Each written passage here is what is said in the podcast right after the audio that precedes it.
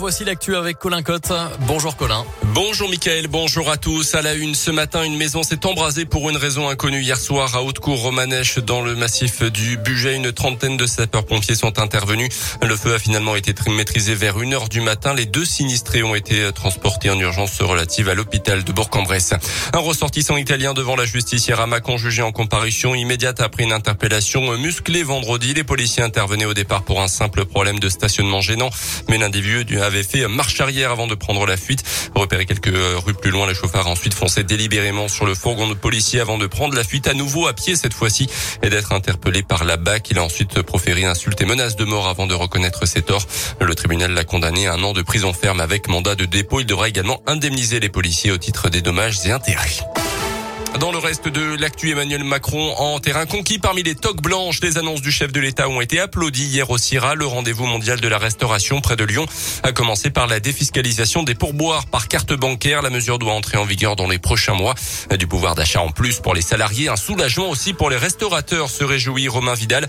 Il est gérant d'une brasserie à Paris et il était présent hier lors du passage du chef de l'État. Clarifier les choses est toujours une bonne nouvelle. Cette annonce va libérer les employeurs. On va pouvoir accepter les pourboires via des cartes bleues sans avoir de contrôle fiscal derrière. Ça permet à l'employeur de laisser faire le travail de ses salariés qui vont essayer d'être les meilleurs vendeurs comme ils aiment faire pour obtenir le meilleur des pourboires et augmenter du coup leur salaire net. Il y a beaucoup de choses qui rentrent en jeu. Donc maintenant, on va pouvoir continuer à travailler tous ensemble pour réunir tous les autres points et améliorer les choses. Et à commencer par la question des salaires et des conditions de travail pour rendre le métier encore plus attractif. Notez que le chef de l'État avec une journée assez mouvementée hier à Lyon, visé par un œuf lors de sa déambulation dans les allées du salon. Il n'a pas été blessé. L'auteur du a été interpellé. Bien joué, mais un petit peu tard. Sanofi annonce arrêter le développement de son vaccin ARN messager contre la Covid. Le laboratoire français s'est rendu compte qu'il arriverait trop tard sur le marché, alors que 12 milliards de doses de vaccins auront été produites au total d'ici la fin de l'année. Décision qui intervient malgré des résultats intermédiaires positifs selon Sanofi, qui poursuit en revanche le développement de son autre vaccin contre le virus, actuellement en dernière phase d'essai clinique. À noter dans ce contexte que la liste des départements concernés par la fin du port du masque à l'école primaire sera dévoilée jeudi, a annoncé ce matin Jean-Michel Blanquer, le ministre de l'Éducation nationale. Pour l'instant, l'un n'est pas concerné tout juste au-dessus du seuil des 50 cas pour 100 000 habitants sur une semaine.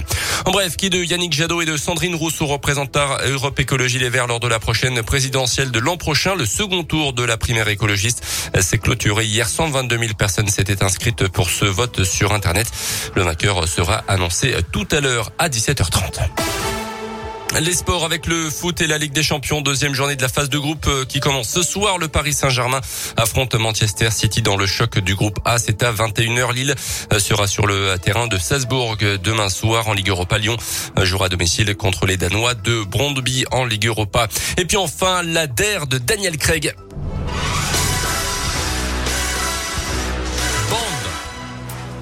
Le nouveau James Bond, Mourir peut attendre, est présenté en avant-première à Londres aujourd'hui. C'est la dernière fois que le Britannique Daniel Craig, à 53 ans, se glisse dans le smoking du plus célèbre agent au service de Sa Majesté. J'adore. On ne connaît pas encore évidemment le nom de son successeur. J'adore. Merci beaucoup, euh, Colin Cotte. Je vais regarder